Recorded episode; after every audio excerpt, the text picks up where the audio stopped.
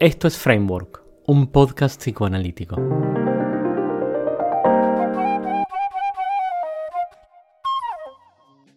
Buenas noches, bienvenido a un nuevo episodio de Framework.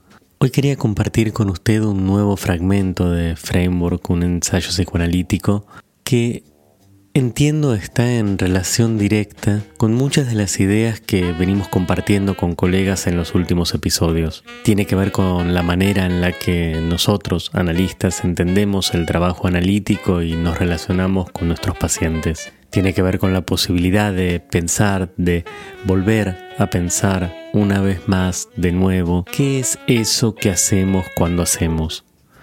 ¿Qué hacemos nosotros con las ideas que tenemos, con las herramientas que tenemos disponibles y con la tarea a la que nos enfrentamos día a día en nuestros consultorios?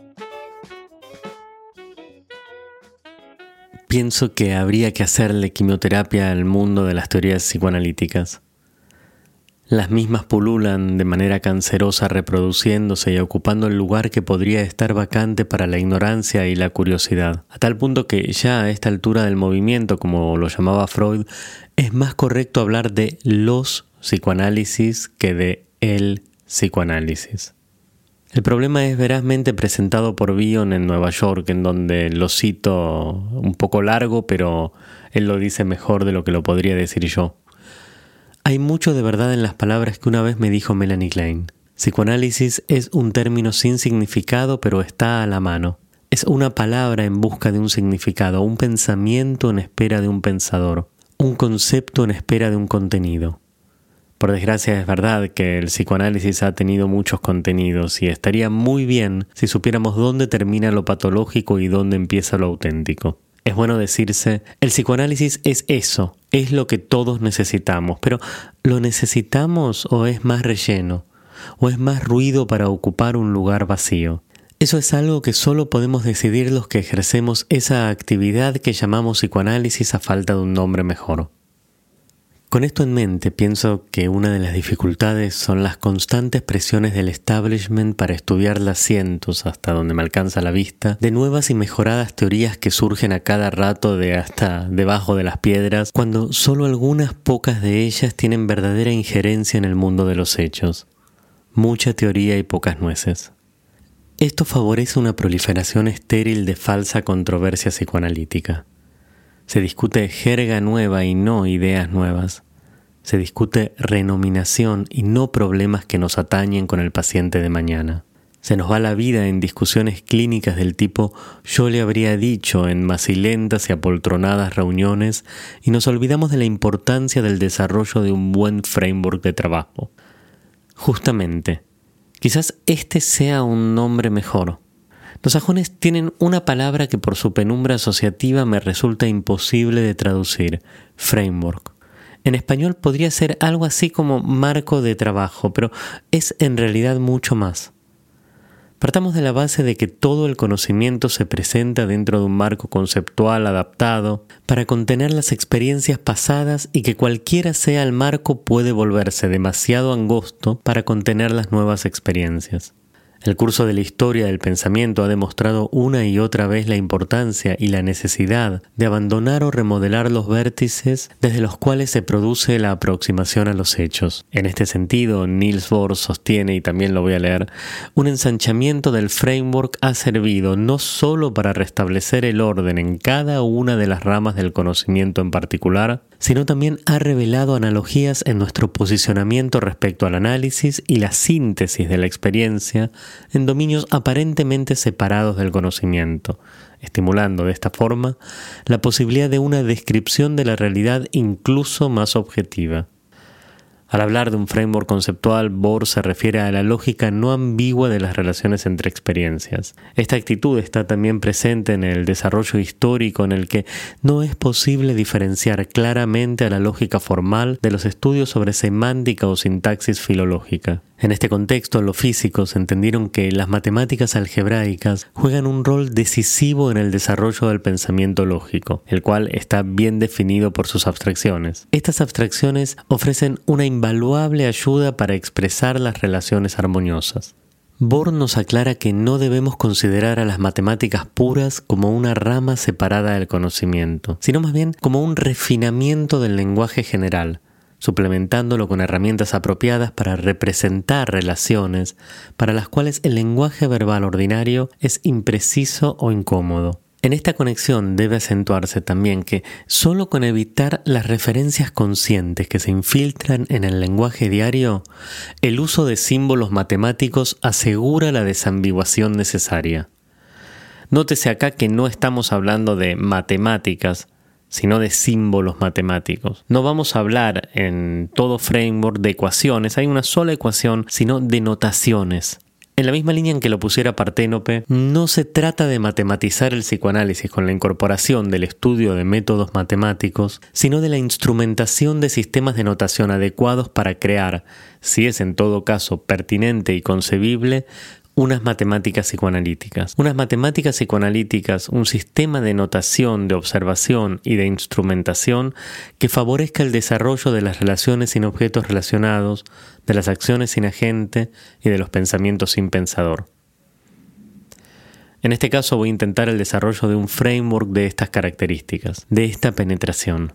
Un framework lo suficientemente amplio como para poder albergar al conjunto de teorías psicoanalíticas vigentes y a desarrollar, proveyendo de esta forma al analista de un sistema claro de trabajo, definiendo su rol, una manera de pensar, no lo que pensar, y de actuar a la vez que le provea de las herramientas necesarias, no solo para el trabajo cotidiano, sino también para el desarrollo de nuevas herramientas cuando esto sea necesario. Un framework algebraico que resalte las relaciones de manera instrumental un framework pensado como un conjunto estandarizado de ideas, instrumentos y criterios para observar y operar con un tipo de problemática particular que sirva como referencia para enfrentar y resolver nuevos problemas de índole similar. Un framework que nos permita mantener operativa la disciplina cuando nos encontramos con situaciones desconocidas, que en nuestra línea de trabajo es todo el tiempo, y no los mismos viejos problemas que aprendimos de memoria a ir a buscar.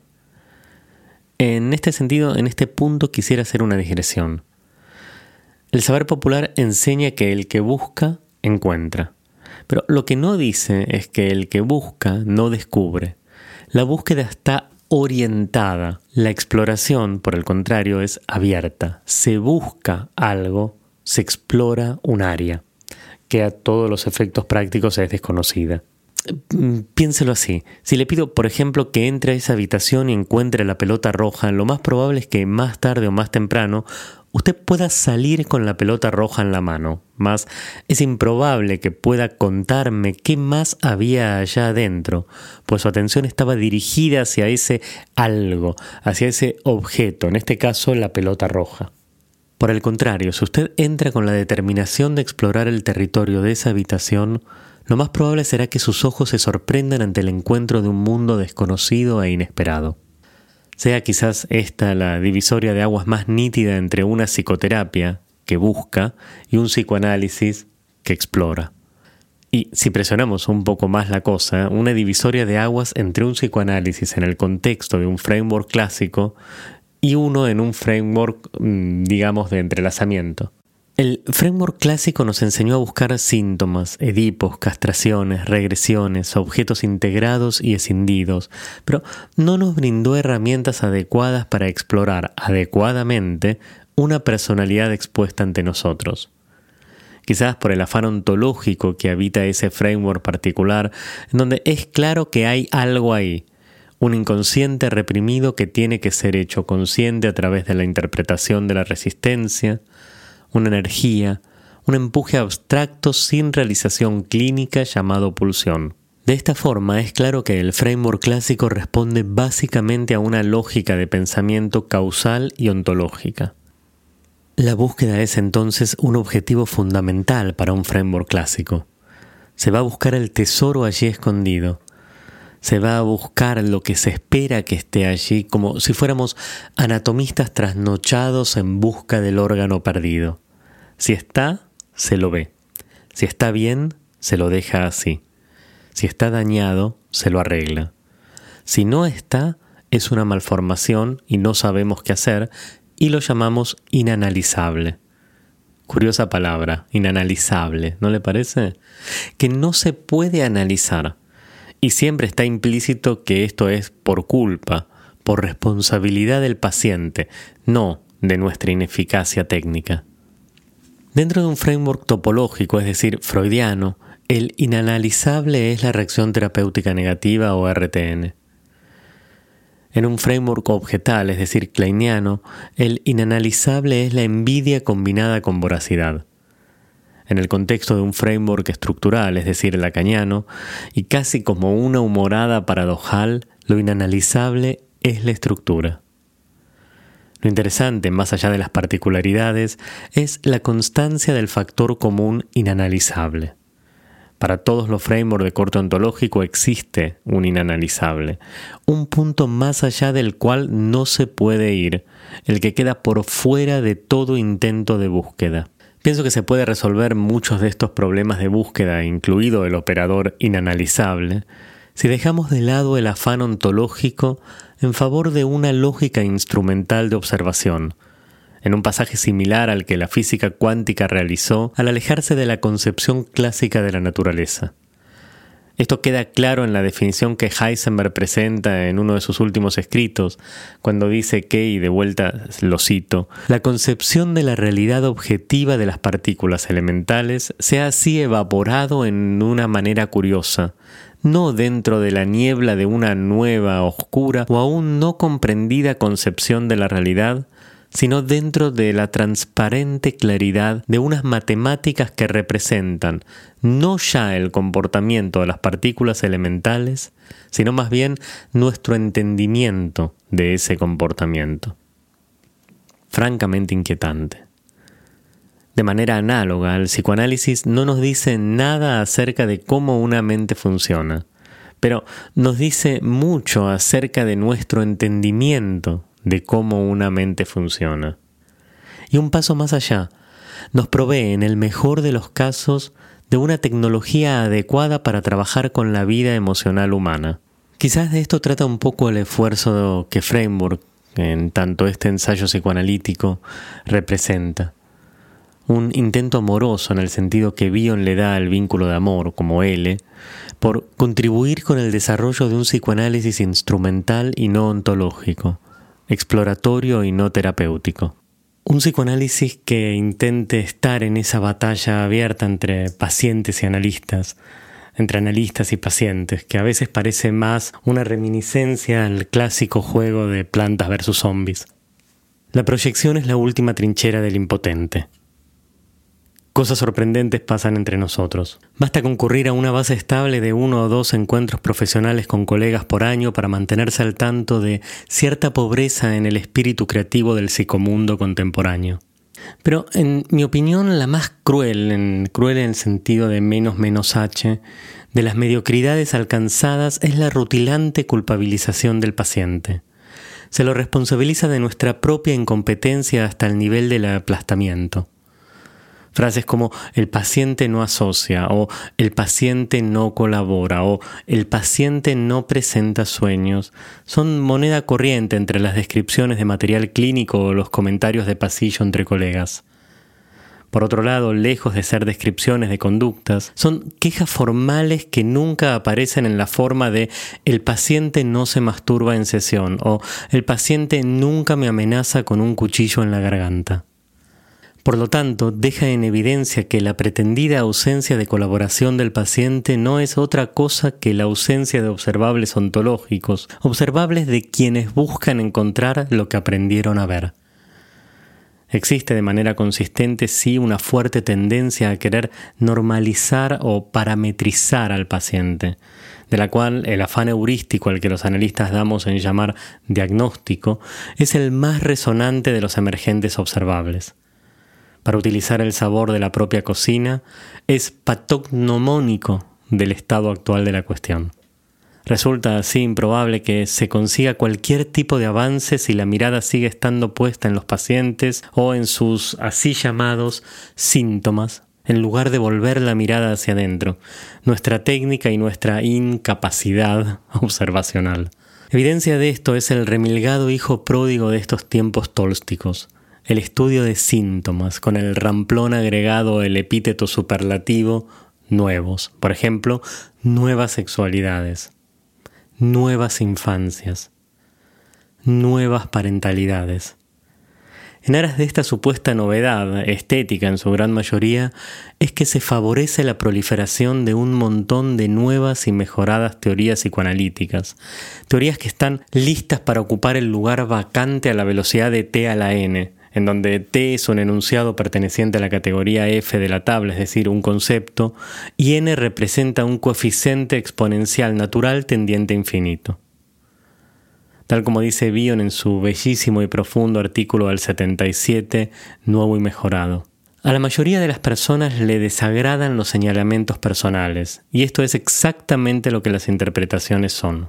Una posibilidad es que mientras se te llama la atención de que eres un fracaso, o que algo es un fracaso y tú eres malo en ello, siempre hay algo que no lo es, algo que es nuevo y mejorado. Tomé este título prestado de los cornflakes de Kellogg's. No sé qué es lo que pasa con las cosas nuevas y mejoradas, pero son usualmente exitosas, o en todo caso, exitosas en lo que a los técnicos concierne. Es una idea muy seductora, una que se podría casi resumir en una sola palabra. Cura. Y esta palabra viene con la connotación de que buenos tiempos vendrán, tiempos nuevos y mejorados. Y entonces, como el psicoanálisis no cura, pues no es terapéutico, la seducción es defraudatoria. La idea misma de una instancia nueva y mejorada es mucho más marketing que delivery. Todos los años aparecen vaticinios respecto de la pretendida muerte del psicoanálisis como área del conocimiento, como área de ejercicio a manos de supuestos avances en neurociencias, terapias cognitivo-conductuales, psicofarmacología y otros racimos que florecen por ahí. Mm, no, no comparto esa impresión. Sí, por el contrario, la menos feliz y, si quiere usted, nichiana, idea de que los que estamos muertos somos los analistas, no el psicoanálisis. Puesto en términos de la rima 4 de Gustavo Adolfo Becker, podrá no haber poetas, pero siempre habrá poesía. Hay algo que está fundamentalmente bien con el camino tecnológico abierto por Freud hace ya 120 años, camino abierto con la interpretación de los sueños.